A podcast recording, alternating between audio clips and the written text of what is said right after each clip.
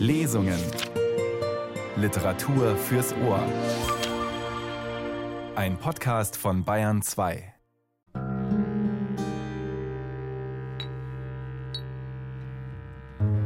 Mit Kirsten Böttcher und einem Märchenklassiker.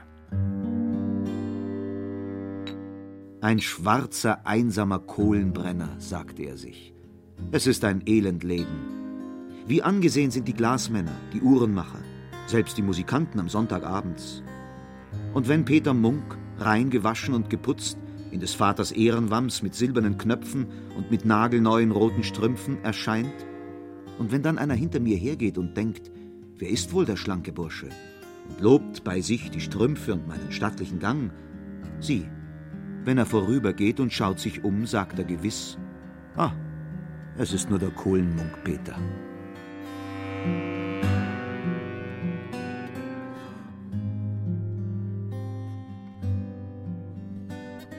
Die Rechnung Armut plus Neid ergibt selten etwas Positives. Das gilt bis heute. Und genau davon erzählt das Märchen von Wilhelm Hauff, Das kalte Herz. Ich freue mich, dass Sie wieder zuhören bei diesem Stück Weltliteratur, gelesen in zwei Folgen hier in den Radiotexten. Im Gegensatz zu seinen Romanen und Novellen sind sie bis heute unvergessen. Wilhelm Hauffs Märchen. Mit Kalif Storch, dem kleinen Muck oder Zwerg Nase schrieb sich der 1802 in Stuttgart geborene Hauslehrer, Redakteur des renommierten Morgenblatts für gebildete Stände und emsiger Autor in die Märchengeschichte ein und verstarb mit nur 24 Jahren. Seine Märchen konzipierte Hauf, ein Freund E.T.A. Hoffmanns, zur allgemeinen Bildung und sind sein erfolgreichstes Projekt, denn seine drei Märchenalmanache erlebten Neuauflage um Neuauflage. Das kalte Herz erschien 1827 im Märchenalmanach für Söhne und Töchter gebildeter Stände, inklusive einer Rahmenerzählung, die ebenfalls, insbesondere filmisch, in die hiesige Geschichte eingegangen ist das Wirtshaus im Spessart. Und, Sie merken es schon, im Kontrast zu Kalif Storch und Co. ist das kalte Herz überhaupt nicht orientalisch anmutend, sondern erzählt ganz erdverbunden vom Schwarzwald und seinen Bewohnern, den Glasbläsern, Uhrmachern, Holzhändlern und Flößern, die, das macht dieses sehr realistisch verfasste Märchenhaufs deutlich, unter einem verstärkten Gewinndruck stehen im Zuge der Industrialisierung im ersten Drittel des 19. Jahrhunderts.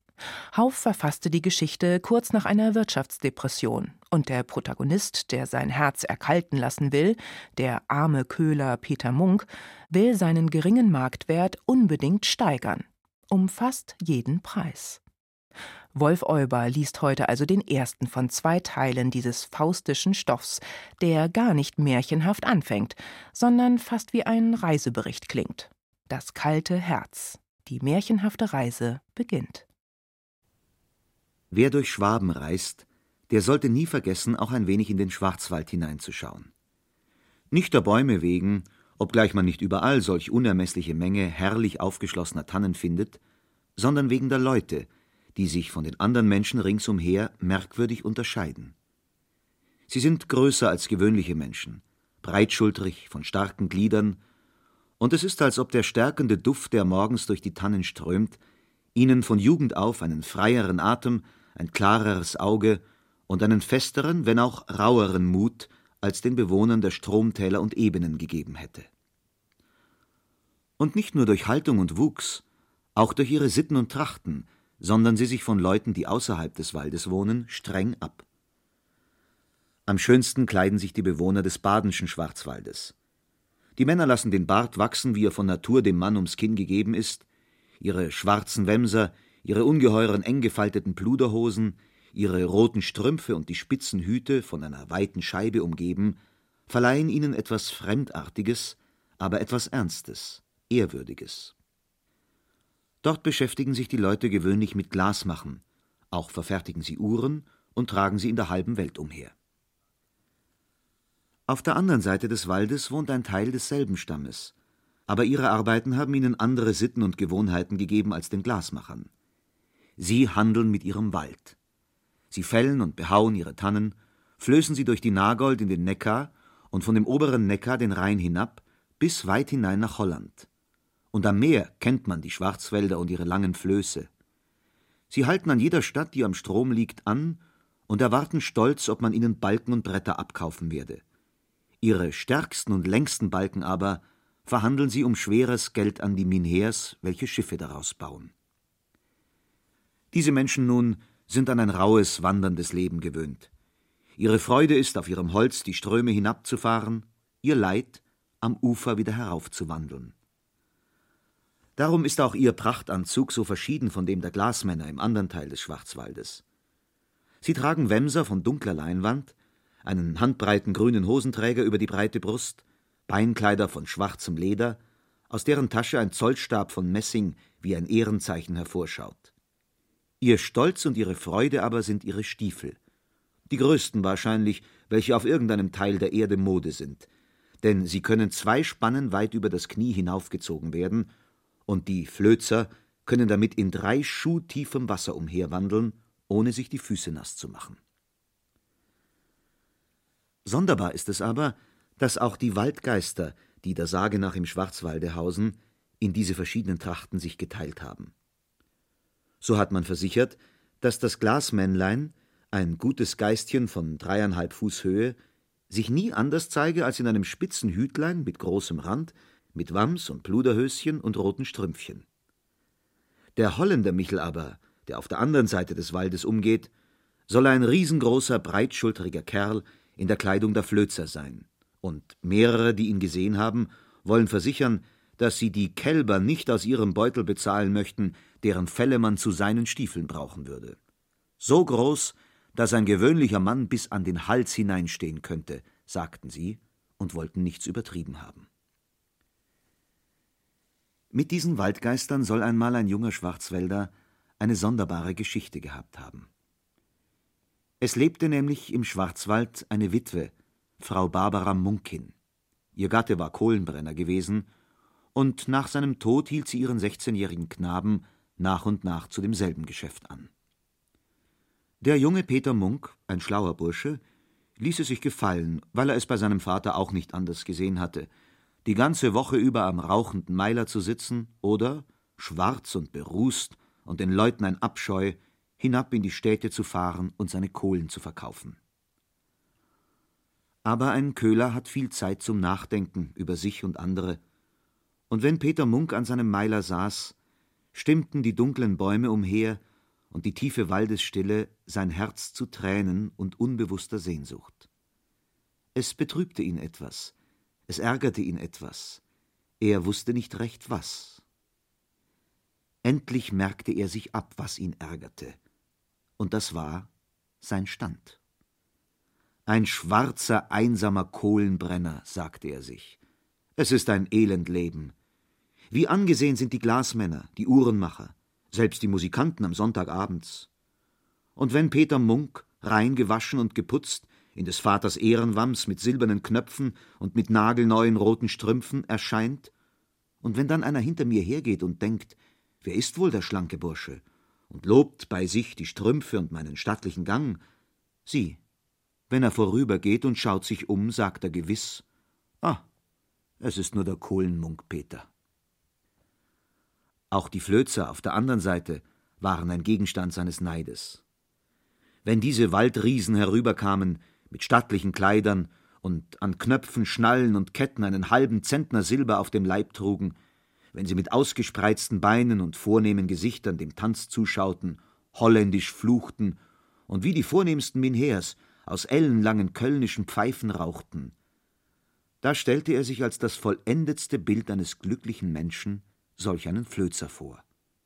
Und wenn diese Glücklichen dann erst in die Taschen fuhren, ganze Hände voll großer Taler herauslangten und um sechs Betzner würfelten, fünf Gulden hin, zehn her, so wollten ihm die Sinne vergehen. Und er schlich trübselig nach seiner Hütte, denn an manchem Feiertagabend hatte er einen oder den andern dieser Holzherren mehr verspielen sehen, als der arme Vater Munk in einem Jahr verdiente. Es waren vorzüglich zwei dieser Männer, von welchen er nicht wusste, welchen er am meisten bewundern sollte. Der eine war ein dicker, großer Mann mit rotem Gesicht und galt für den reichsten Mann in der Runde. Man hieß ihn den dicken Ezechiel. Er reiste alle Jahre zweimal mit Bauholz nach Amsterdam und hatte das Glück, es immer um so viel teurer als andere zu verkaufen, dass er, wenn die übrigen zu Fuß heimgingen, stattlich herauffahren konnte. Der andere aber war ein schöner junger Mann, der am besten tanzte weit und breit und daher den Namen Tanzbodenkönig hatte. Er war ein armer Mensch gewesen und hatte bei einem Holzherrn als Knecht gedient, da wurde er auf einmal steinreich. Die einen sagten, er habe unter einer alten Tanne einen Topf voll Geld gefunden, die anderen behaupteten, er habe unweit Bingen im Rhein mit der Stechstange, womit die Flözer zuweilen nach den Fischen stechen, einen Pack mit Goldstücken heraufgefischt, und der Pack gehöre zu dem großen Nibelungenhort, der dort vergraben liegt. Kurz, er war auf einmal reich geworden und wurde von jung und alt angesehen wie ein Prinz. An diese Männer dachte Kohlenmunk Peter oft, wenn er einsam im Tannenwald saß. Zwar hatten alle beide einen Hauptfehler, der sie bei den Leuten verhasst machte. Es war dies ihr unmenschlicher Geiz, ihre Gefühllosigkeit gegen Schuldner und Arme, denn die Schwarzwälder sind ein gutmütiges Völklein. Aber man weiß, wie es mit solchen Dingen geht. Waren sie auch wegen ihres Geizes verhasst, so standen sie doch wegen ihres Geldes in Ansehen. Denn wer konnte Taler wegwerfen wie sie, als ob man das Geld von den Tannen schüttelte? So geht es nicht mehr weiter, sagte Peter eines Tages schmerzlich betrübt zu sich, denn tags zuvor war Feiertag gewesen und alles Volk in der Schenke. Wenn ich nicht bald auf den grünen Zweig komme, so tu ich mir etwas zu leid. Allerlei Mittel ging er durch, wie man sich Geld erwerben könne, aber keines wollte ihm gefallen. Endlich fielen ihm auch die Sagen von Leuten bei, die vor alten Zeiten durch den Holländer Michel und durch das Glasmännlein reich geworden waren. Solange sein Vater noch lebte, kamen oft andere arme Leute zum Besuch, und da wurde lang und breit von reichen Menschen gesprochen und wie sie reich geworden. Da spielte nun oft das Glasmännlein eine Rolle. Ja, wenn er recht nachsann, konnte er sich beinahe noch des Versleins erinnern, das man am Tannenbühl in der Mitte des Waldes sprechen musste, wenn es erscheinen sollte. Es fing an Schatzhauser im grünen Tannenwald, bist schon viel hundert Jahre alt, dir gehört all Land, wo Tannen stehen. Aber er mochte sein Gedächtnis anstrengen, wie er wollte, weiter konnte er sich keines Verses mehr entsinnen. Er dachte oft, ob er nicht diesen oder jenen alten Mann fragen sollte, wie das Sprüchlein heiße, aber immer hielt ihn eine gewisse Scheu, seine Gedanken zu verraten, ab. Auch schloss er, es müsse die Sage vom Glasmännlein nicht sehr bekannt sein, und den Spruch müssten nur wenige wissen, denn es gab nicht viele reiche Leute im Wald. Und warum hatten denn nicht sein Vater und die anderen armen Leute ihr Glück versucht? Er brachte endlich einmal seine Mutter auf das Männlein zu sprechen, und diese erzählte ihm, was er schon wusste, kannte auch nur noch die erste Zeile von dem Spruch und sagte ihm endlich, nur Leuten, die an einem Sonntag zwischen elf und zwei Uhr geboren seien, zeige sich das Geistchen. Er selbst würde wohl dazu passen, wenn er nur das Sprüchlein wüsste, denn er sei Sonntag mittags zwölf Uhr geboren. Als dies der Kohlenmunk Peter hörte, war er vor Freude und vor Begierde, dies Abenteuer zu unternehmen, beinahe außer sich. Es schien ihm hinlänglich, einen Teil des Sprüchleins zu wissen und am Sonntag geboren zu sein und Glasmännlein musste sich ihm zeigen. Als er daher eines Tages seine Kohlen verkauft hatte, zündete er keinen neuen Meiler an, sondern zog seines Vaters Staatswams und neue rote Strümpfe an, setzte den Sonntagshut auf, fasste seinen fünf Fuß hohen Schwarzdornstock in die Hand und nahm von der Mutter Abschied. Ich muss aufs Amt in die Stadt, denn wir werden bald spielen müssen, wer Soldat wird, und da will ich dem Amtmann nur noch einmal einschärfen, dass ihr Witwe seid und ich euer einziger Sohn. Die Mutter lobte seinen Entschluss, er aber machte sich auf nach dem Tannenbühl. Der Tannenbühl liegt auf der höchsten Höhe des Schwarzwaldes, und auf zwei Stunden im Umkreis stand damals kein Dorf, ja nicht einmal eine Hütte. Man schlug, so hoch und prachtvoll dort die Tannen standen, ungern Holz in jenem Revier, denn oft waren den Holzhauern, wenn sie dort arbeiteten, die Äxte vom Stiel gesprungen und in den Fuß gefahren, oder die Bäume waren schnell umgestürzt und hatten die Männer mit umgerissen und beschädigt oder gar getötet. Auch hätte man die schönsten Bäume von dorther nur zu Brennholz brauchen können. Denn die Floßherren nahmen nie einen Stamm aus dem Tannenbühl unter ein Floß auf, weil die Sage ging, dass Mann und Holz verunglücke, wenn ein Tannenbühler mit im Wasser sei. Daher kam es, dass im Tannenbühl die Bäume so dicht und so hoch standen, dass es am hellen Tag beinahe Nacht war. Und Peter Munk wurde es ganz schaurig dort zumut, denn er hörte keine Stimme, keinen Tritt als den seinigen, keine Axt. Selbst die Vögel schienen diese dichte Tannennacht zu vermeiden. Kohlenmunk Peter hatte jetzt den höchsten Punkt des Tannenbühls erreicht und stand vor einer Tanne von ungeheurem Umfang, um die ein holländischer Schiffsherr an Ort und Stelle viele hundert Gulden gegeben hätte. Hier, dachte er, wird wohl der Schatzhauser wohnen, zog seinen großen Sonntagshut, machte vor dem Baum eine tiefe Verbeugung, räusperte sich und sprach mit zitternder Stimme Wünsche glückseligen Abend, Herr Glasmann. Aber es erfolgte keine Antwort, und alles umher war so still wie zuvor. Vielleicht muss ich doch das Verslein sprechen, dachte er weiter und murmelte Schatzhauser im grünen Tannenwald, bist schon viel hundert Jahre alt, dir gehört all Land, wo Tannen stehen. Indem er diese Worte sprach, sah er zu seinem großen Schrecken eine ganz kleine, sonderbare Gestalt hinter der dicken Tanne hervorschauen. Es war ihm, als habe er das Glasmännlein gesehen, wie man ihn beschrieben. Das schwarze Wämschen, die roten Strümpfchen, das Hütchen, alles war so. Selbst das blasse, aber feine und kluge Gesichtchen, wovon man erzählte, glaubte er gesehen zu haben. Aber ach, so schnell es hervorgeschaut hatte, das Glasmännlein, so schnell war es auch wieder verschwunden. Herr Glasmann, rief nach einigem Zögern Peter Munk, seid so gütig und haltet mich nicht für Narren.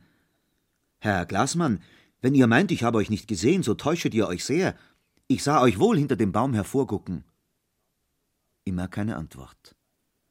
Nur zuweilen glaubte er ein leises, heiseres Kichern hinter dem Baum zu vernehmen. Endlich überwand seine Ungeduld die Furcht, die ihn bis jetzt noch abgehalten hatte. Warte, du kleiner Bursche, rief er, dich will ich bald haben, sprang mit einem Satz hinter die Tanne. Aber da war kein Schatzhauser im grünen Tannenwald, und nur ein kleines zierliches Eichhörnchen jagte an dem Baum hinauf.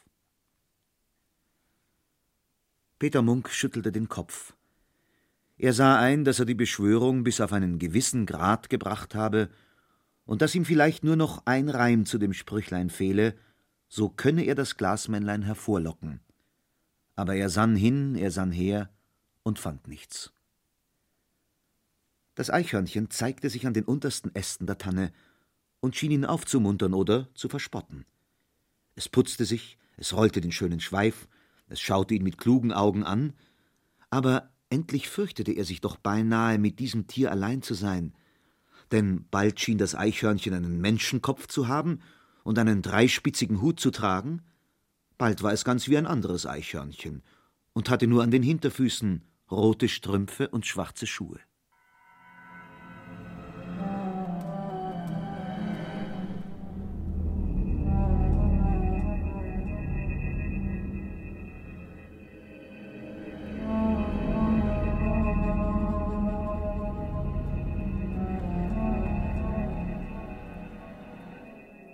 Hören die Radiotexte und den ersten Teil des Märchenklassikers Das kalte Herz, in dem es anfangs heißt, dass die Bewohner dieses Waldes bis vor kurzem noch an Waldgeister geglaubt hätten. Jetzt aber sei dieser törichte Aberglaube vorbei. Wilhelm Hauff wechselt stilistisch gern zwischen realitätsnaher Milieustudie und der wunderbaren Welt des Märchens, worin, zumindest in diesem Fall, so ein echter Waldgeist mit Geldhahn wirklich praktisch wäre.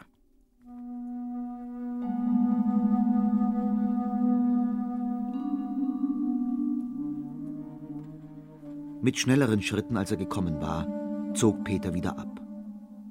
Das Dunkel des Tannenwaldes schien immer schwärzer zu werden, die Bäume standen immer dichter, und ihm fing an so zu grauen, dass er im Trab davonjagte. Und erst als er in der Ferne Hunde bellen hörte und bald darauf zwischen den Bäumen den Rauch einer Hütte erblickte, wurde er wieder ruhiger.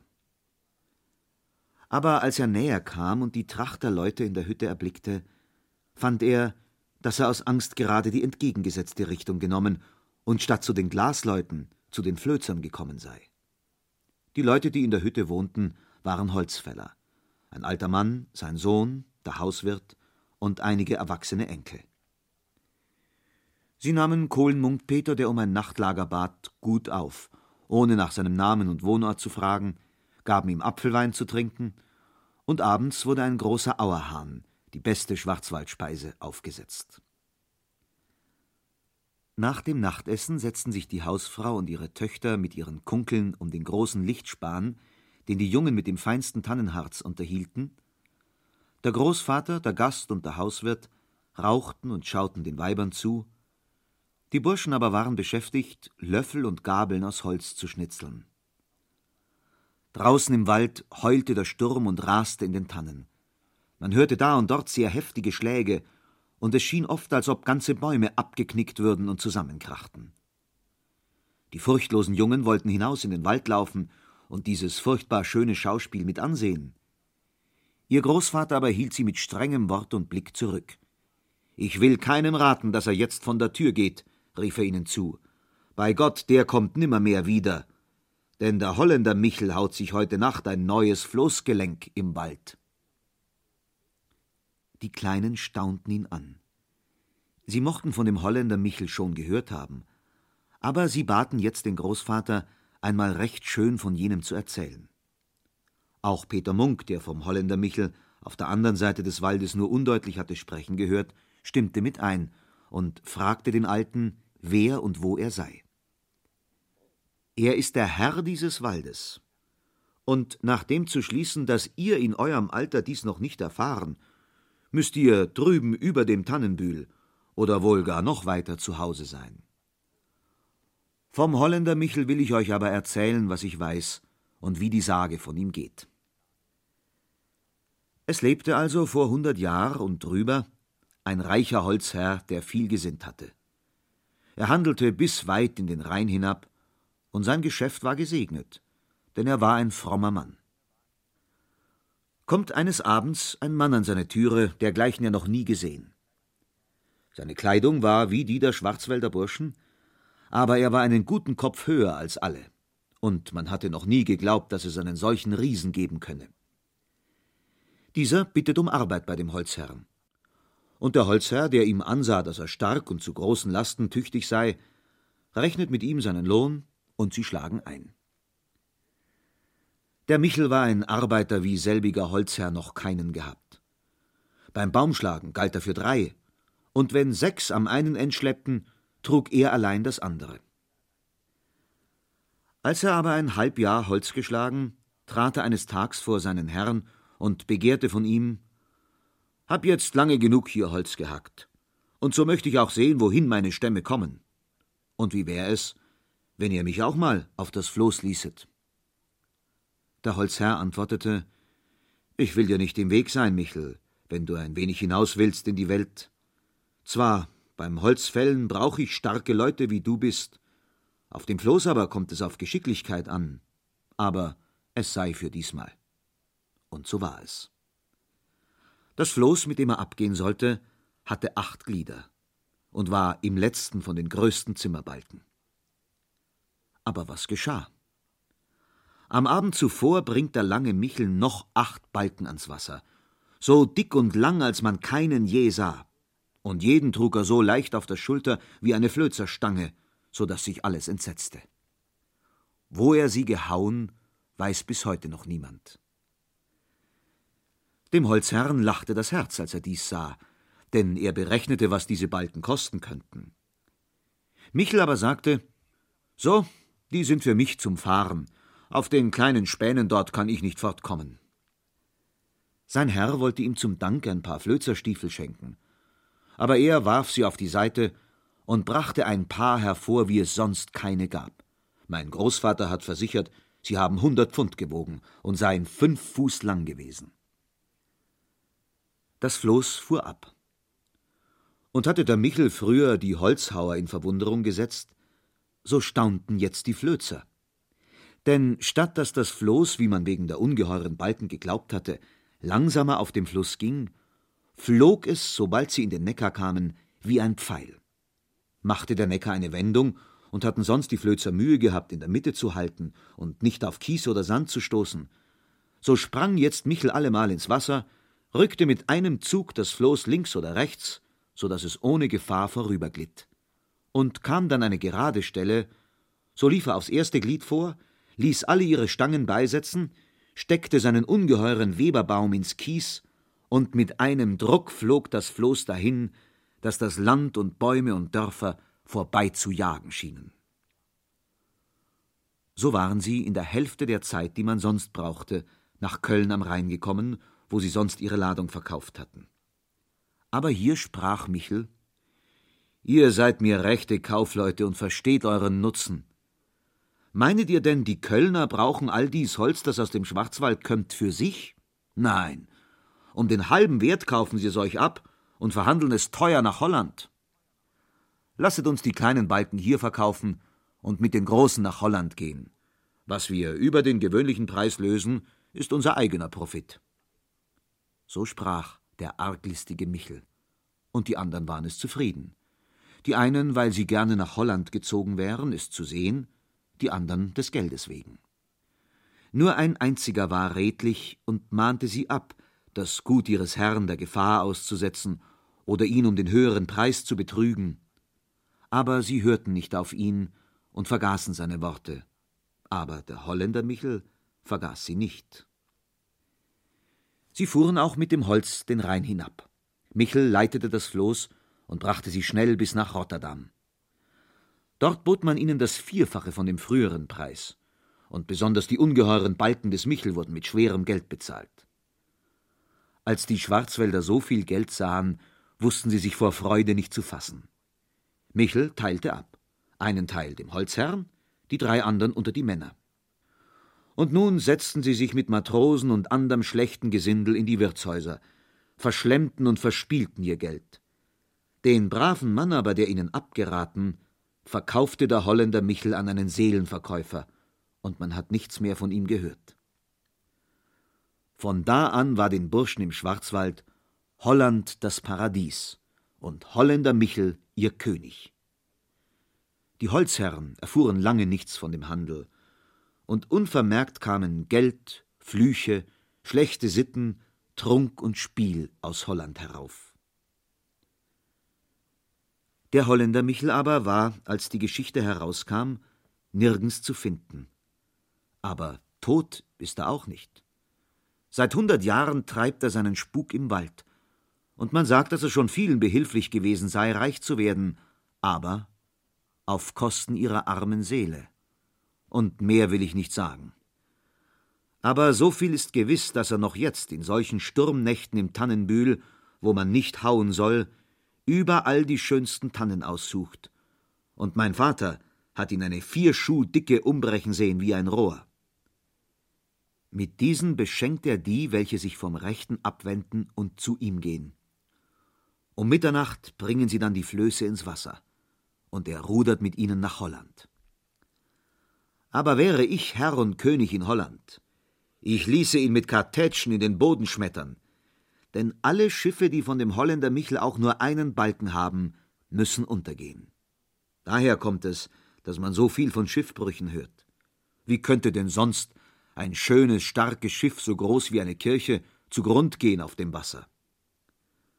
Aber so oft Holländer Michel in einer Sturmnacht im Schwarzwald eine Tanne fällt, springt eine seiner Alten aus den Fugen des Schiffes. Das Wasser dringt ein, und das Schiff ist mit Mann und Maus verloren. Das ist die Sage vom Holländer Michel. Oh, er kann einen reich machen, setzte der Greis geheimnisvoll hinzu, aber ich möchte nichts von ihm haben. Ich möchte um keinen Preis in der Haut des dicken Ezechiel und des langen Schlurkers stecken. Auch der Tanzbodenkönig soll sich ihm ergeben haben. Der Sturm hatte sich während der Erzählung des Alten gelegt. Die Mädchen zündeten schüchtern die Lampen an und gingen weg. Die Männer aber legten Peter Munk einen Sack voll Laub als Kopfkissen auf die Ofenbank und wünschten ihm gute Nacht. Kohlenmunk Peter hatte noch nie so schwere Träume gehabt wie in dieser Nacht. Bald glaubte er, der finstere, riesige Holländer Michel reiße die Stubenfenster auf und reiche mit seinem ungeheuer langen Arm einen Beutel voll Goldstücke herein, die er untereinander schüttelte, dass es hell und lieblich klang. Bald sah er wieder das kleine, freundliche Glasmännlein auf einer ungeheuren grünen Flasche im Zimmer umherreiten, und er meinte das heisere Lachen wieder zu hören, wie im Tannenbühl. Dann brummte es ihm wieder ins linke Ohr In Holland gibt's Gold, könnet's haben, wenn ihr wollt, um geringen Sold, Gold, Gold. Dann hörte er wieder in sein rechtes Ohr das Liedchen vom Schatzhause im grünen Tannenwald, und eine zarte Stimme flüsterte Dummer Kohlenpeter, dummer Peter Munk, kannst kein Sprüchlein reimen auf Stehen und bist doch am Sonntag geboren, Schlag zwölf Uhr. Reime, dummer Peter, Reime. Er ächzte, er stöhnte im Schlaf, er mühte sich ab, einen Reim zu finden, aber da er in seinem Leben noch keinen gemacht hatte, war seine Mühe im Traum vergebens. Als er aber mit dem ersten Frührot erwachte, kam ihm doch sein Traum sonderbar vor. Er setzte sich mit verschränkten Armen hinter den Tisch und dachte über die Einflüsterungen nach, die ihm noch immer im Ohr lagen. Reime, dummer Kohlenmunk Peter, Reime, sprach er zu sich und pochte mit dem Finger an seine Stirne, aber es wollte kein Reim hervorkommen. Als er noch so dasaß und trübe vor sich hinschaute und an den Reim auf Stehen dachte, da zogen drei Burschen vor dem Haus vorbei in den Wald, und einer sang im Vorübergehen Am Berge tat ich stehen und schaute in das Tal, da hab ich sie gesehen zum allerletzten Mal. Das fuhr wie ein leuchtender Blitz durch Peters Ohr, und hastig raffte er sich auf, stürzte aus dem Haus, weil er meinte, nicht recht gehört zu haben, sprang den drei Burschen nach und packte den Sänger hastig und unsanft beim Arm. Halt, Freund, rief er, was habt ihr da auf Stehen gereimt? Tut mir die Liebe und sprecht, was ihr gesungen. Was ficht's dich an, Bursche? entgegnete der Schwarzwälder. Ich kann singen, was ich will, und lass gleich meinen Arm los, oder. Nein, sagen sollst du, was du gesungen hast, schrie Peter beinahe außer sich und packte ihn noch fester an. Die zwei anderen aber, als sie dies sahen, zögerten nicht lange, sondern fielen mit derben Fäusten über den armen Peter her und walkten ihn derb, bis er vor Schmerzen das Gewand des Dritten ließ und erschöpft in die Knie sank. Jetzt hast du deinen Teil, sprachen sie lachend, und merk dir, toller Bursche, dass du Leute wie wir sind nimmer anfällst auf offenem Wege. Ach, ich will es mir gewisslich merken, erwiderte Kohlenpeter seufzend. Aber so ich die Schläge habe, Seid so gut und saget deutlich, was jener gesungen. Da lachten sie aufs Neue und spotteten ihn aus. Aber der das Lied gesungen, sagte es ihm vor, und lachend und singend zogen sie weiter. Also sehen, sprach der arme Geschlagene, indem er sich mühsam aufrichtete. Sehen auf Stehen. Jetzt, Glasmännlein, wollen wir wieder ein Wort zusammen sprechen. Er ging in die Hütte, holte seinen Hut und den langen Stock, nahm Abschied von den Bewohnern der Hütte und trat seinen Rückweg nach dem Tannenbühl an. Er ging langsam und sinnend seine Straße, denn er musste ja seinen Vers ersinnen. Endlich, als er schon in den Bereich des Tannenbühls ging und die Tannen höher und dichter wurden, hatte er auch seinen Vers gefunden und machte vor Freuden einen Sprung in die Höhe. Da trat ein riesengroßer Mann in Flözerkleidung und eine Stange so lang wie ein Mastbaum in der Hand hinter den Tannen hervor. Peter Munk sank beinahe in die Knie, als er jenen langsamen Schrittes neben sich wandeln sah, denn er dachte, das ist der Holländer Michel und kein anderer. Noch immer schwieg die furchtbare Gestalt, und Peter schielte zuweilen furchtsam nach ihm hin. Er war wohl einen Kopf größer als der längste Mann, den Peter je gesehen. Sein Gesicht war nicht mehr jung, doch auch nicht alt, aber voll Furchen und Falten. Er trug ein Wams von Leinwand, und die ungeheuren Stiefel über die Lederbeinkleider heraufgezogen, waren Peter aus der Sage wohl bekannt. Peter Munk, was tust du im Tannenbühl? Fragte der Waldkönig endlich mit tiefer, dröhnender Stimme. Guten Morgen, Landsmann, antwortete Peter, indem er sich unerschrocken zeigen wollte, aber heftig zitterte. Ich will durch den Tannenbühl nach Haus zurück. Peter Munk, erwiderte jener und warf einen stechenden, furchtbaren Blick nach ihm herüber, dein Weg geht nicht durch diesen Hain. Nun, so gerade just nicht, sagte jener, aber es macht heute warm, da dachte ich, es wird hier kühler sein. Lüge nicht, du Kohlenpeter, rief Holländer Michel mit donnernder Stimme, oder ich schlag dich mit der Stange zu Boden. Meinst, ich hab dich nicht betteln sehen, bei dem Kleinen, setzte er sanft hinzu. Geh, geh, das war ein dummer Streich. Und gut ist es, dass du das Sprüchlein nicht wusstest. Er ist ein Knauser, der kleine Kerl, und gibt nicht viel, und wem er gibt, der wird seines Lebens nicht froh. Peter, du bist ein armer Tropf und dauerst mich in der Seele. So ein munterer, schöner Bursche, der in der Welt was anfangen könnte, und sollst Kohlen brennen. Wenn andere große Taler oder Dukaten aus dem Ärmel schütteln, kannst du kaum ein paar Sechser aufwenden. Es ist ein ärmlich Leben. Wahr ist's, und recht habt ihr, ein elendes Leben. Na, mir soll's nicht drauf ankommen, fuhr der schreckliche Michel fort. Hab schon manchem braven Kerl aus der Not geholfen, und du wärst nicht der Erste. Sag einmal, wie viel hundert Taler brauchst du fürs Erste? Bei diesen Worten schüttelte er das Geld in seiner ungeheuren Tasche untereinander, und es klang wieder wie diese Nacht im Traum. Aber Peters Herz zuckte ängstlich und schmerzhaft bei diesen Worten. Es wurde ihm kalt und warm, und der Holländer Michel sah nicht aus, wie wenn er aus Mitleid Geld wegschenkte, ohne etwas dafür zu verlangen. Es fielen ihm die geheimnisvollen Worte des alten Mannes über die reichen Menschen ein, und von unerklärlicher Angst und Bangigkeit gejagt, rief er Schön Dank, Herr, aber mit euch will ich nichts zu schaffen haben, und ich kenn euch schon, und lief, was er laufen konnte. Aber der Waldgeist schritt mit ungeheuren Schritten neben ihm her und murmelte dumpf und drohend Wirst's noch bereuen, Peter, wirst noch zu mir kommen, auf deiner Stirne steht's geschrieben, in deinem Auge ist's zu lesen, du entgehst mir nicht. Lauf nicht so schnell. Höre nur noch ein vernünftig Wort, dort ist schon meine Grenze.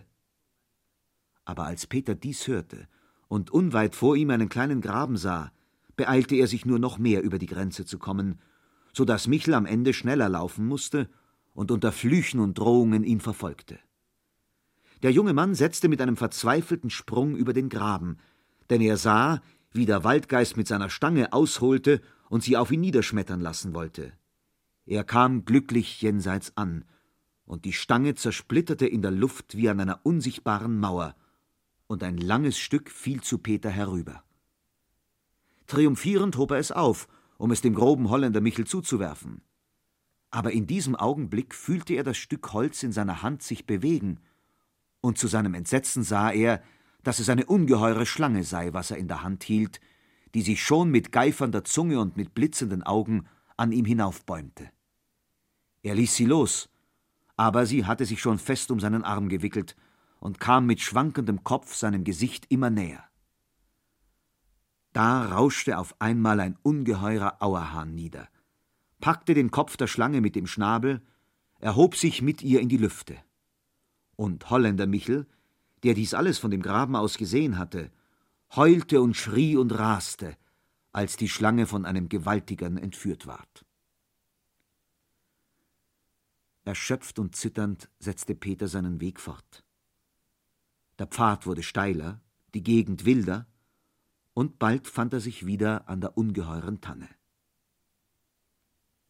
Er machte wieder wie gestern seine Verbeugungen gegen das unsichtbare Glasmännlein und hub dann an.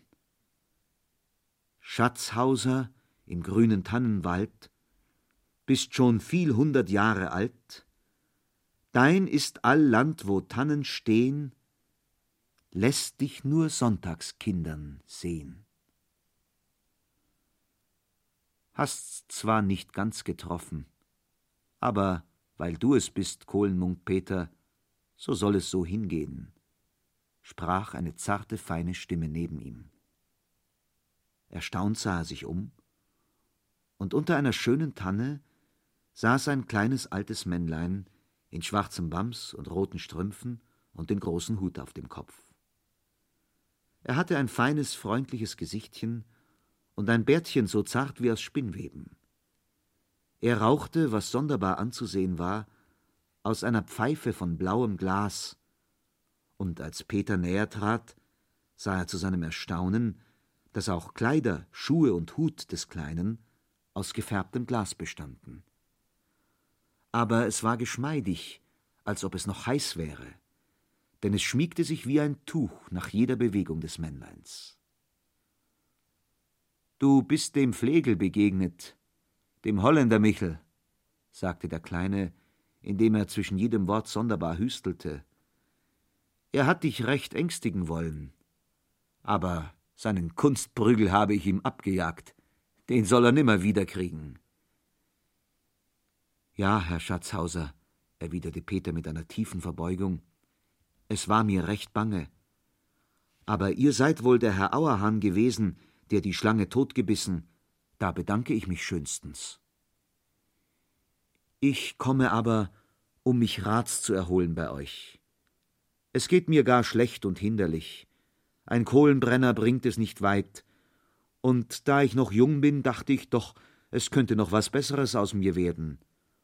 Und wenn ich oft andere sehe, wie weit die es in kurzer Zeit gebracht haben, wenn ich nur den Ezechiel nehme und den Tanzbodenkönig, die haben Geld wie Heu. Peter, sagte der Kleine sehr ernst und blies den Rauch aus seiner Pfeife weit hinweg, sag mir nichts von diesen. Was haben Sie davon, wenn Sie hier ein paar Jahre dem Schein nach glücklich und dann nachher desto unglücklicher sind? Du musst dein Handwerk nicht verachten. Dein Vater und Großvater waren Ehrenleute und haben es auch getrieben, Peter Munk. Ich will nicht hoffen, dass es Liebe zum Müßiggang ist, was dich zu mir führt. Peter erschrak vor dem Ernst des Männleins und errötete. Nein, sagte er, Müßiggang weiß ich wohl, Herr Schatzhauser im Tannenwald. Müßiggang ist aller Laster Anfang. Aber das könnt ihr mir nicht übel nehmen, wenn mir ein anderer Stand besser gefällt als der meinige. Ein Kohlenbrenner ist halt so gar etwas Geringes auf der Welt, und die Glasleute und Flözer und Uhrmacher sind angesehener. Hochmut kommt oft vor dem Fall, erwiderte der kleine Herr vom Tannenwald etwas freundlicher. Ihr seid ein sonderbar Geschlecht, ihr Menschen. Selten ist einer mit dem Stand ganz zufrieden, in dem er geboren und erzogen ist. Und was gilt's? Wenn du ein Glasmann wärest, möchtest du gern ein Holzherr sein. Und wärest du Holzherr, so stünde dir des Försters Dienst oder des Amtmanns Wohnung an. Aber es sei. Wenn du versprichst, brav zu arbeiten, so will ich dir zu etwas Besserem verhelfen, Peter. Ich pflege jedem Sonntagskind, das sich zu mir zu finden weiß, drei Wünsche zu gewähren. Die ersten zwei sind frei, den dritten kann ich verweigern, wenn er töricht ist. So wünsche dir also jetzt etwas. Aber, Peter, etwas Gutes und Nützliches. Heißer, ihr seid ein treffliches Glasmännlein, und mit Recht nennt man euch Schatzhauser, denn bei euch sind die Schätze zu Hause. Nu, und also darf ich wünschen, wonach mein Herz begehrt, so will ich denn fürs Erste, dass ich noch besser tanzen könne als der Tanzbodenkönig, und jedes Mal noch einmal so viel Geld ins Wirtshaus bringe als der dicke Ezechiel. Du Tor, erwiderte der Kleine zürnend, Welch ein erbärmlicher Wunsch ist dies, gut tanzen zu können und Geld zum Spiel zu haben. Schämst du dich nicht, dummer Peter, dich selbst so um dein Glück zu betrügen? Was nützt es dir und deiner armen Mutter, wenn du tanzen kannst? Was nützt dir dein Geld, das nach deinem Wunsch nur für das Wirtshaus ist und wie das des elenden Tanzbodenkönigs dort bleibt? Dann hast du wieder die ganze Woche nichts und darbst wie zuvor. Noch einen Wunsch gebe ich dir frei. Aber sieh dich vor, dass du vernünftiger wünschest. Peter kraute sich hinter den Ohren und sprach nach einigem Zögern Nun, so wünsche ich mir die schönste und reichste Glashütte im ganzen Schwarzwald, mit allem Zubehör und Geld sie zu leiten. Sonst nichts? fragte der Kleine mit besorglicher Miene. Peter, sonst nichts? Nun, ihr könntet noch ein Pferd dazu tun und ein Wägelchen. O du dummer Kohlenmunk, Peter, rief der Kleine und warf seine gläserne Pfeife im Unmut an eine dicke Tanne, dass sie in hundert Stücke sprang. Pferde, Wägelchen. Verstand, sag ich dir. Verstand und Einsicht hättest du wünschen sollen, aber nicht Pferdchen und Wägelchen. Nun, werde nur nicht so traurig. Wir wollen sehen, dass es auch so nicht zu deinem Schaden ist. Denn der zweite Wunsch war im Ganzen nicht töricht. Eine gute Glashütte nährt auch ihren Mann und Meister, nur hättest du Einsicht und Verstand dazu mitnehmen können. Wagen und Pferde wären dann wohl von selbst gekommen. Aber, Herr Schatzhauser, erwiderte Peter, ich habe ja noch einen Wunsch übrig. Da könnte ich ja Verstand wünschen, wenn er mir so überaus nötig ist, wie ihr meinet. Nichts da. Du wirst noch in manche Verlegenheit kommen, wo du froh sein wirst, wenn du noch einen Wunsch frei hast. Und nun mache dich auf dem Weg nach Hause. Hier sind, sprach der kleine Tannengeist, indem er ein kleines Beutelein aus der Tasche zog, zweitausend Gulden. Und damit genug. Und komm mir nicht wieder, um Geld zu fordern, denn dann müsste ich dich an die höchste Tanne aufhängen. So habe ich's gehalten, seit ich in dem Wald wohne. Vor drei Tagen aber ist der alte Winkfritz gestorben, der die große Glashütte gehabt hat im Unterwald. Dorthin gehe morgen frühe und mach ein Angebot auf das Gewerbe, wie es recht ist. Halt dich wohl, sei fleißig, und ich will dich zuweilen besuchen und dir mit Rat und Tat an die Hand gehen, weil du dir doch keinen Verstand erbeten. Aber, und das sage ich dir ernstlich, dein erster Wunsch war böse. Nimm dich in Acht vor dem Wirtshaus laufen, Peter. Es hat noch bei keinem lange gut getan. Das Männlein hatte, während es dies sprach, eine neue Pfeife vom schönsten Glas hervorgezogen, sie mit gedörrten Tannenzapfen gestopft und in den kleinen zahnlosen Mund gesteckt.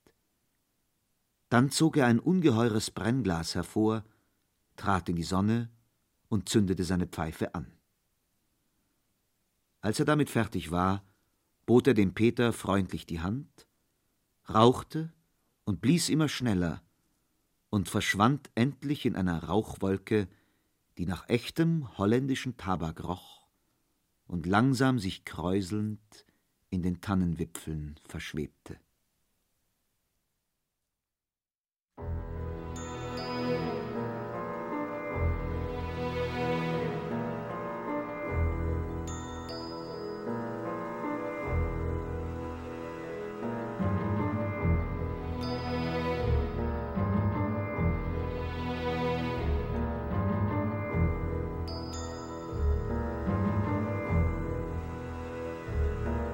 Das kalte Herz von Wilhelm Hauff, erster von zwei Teilen.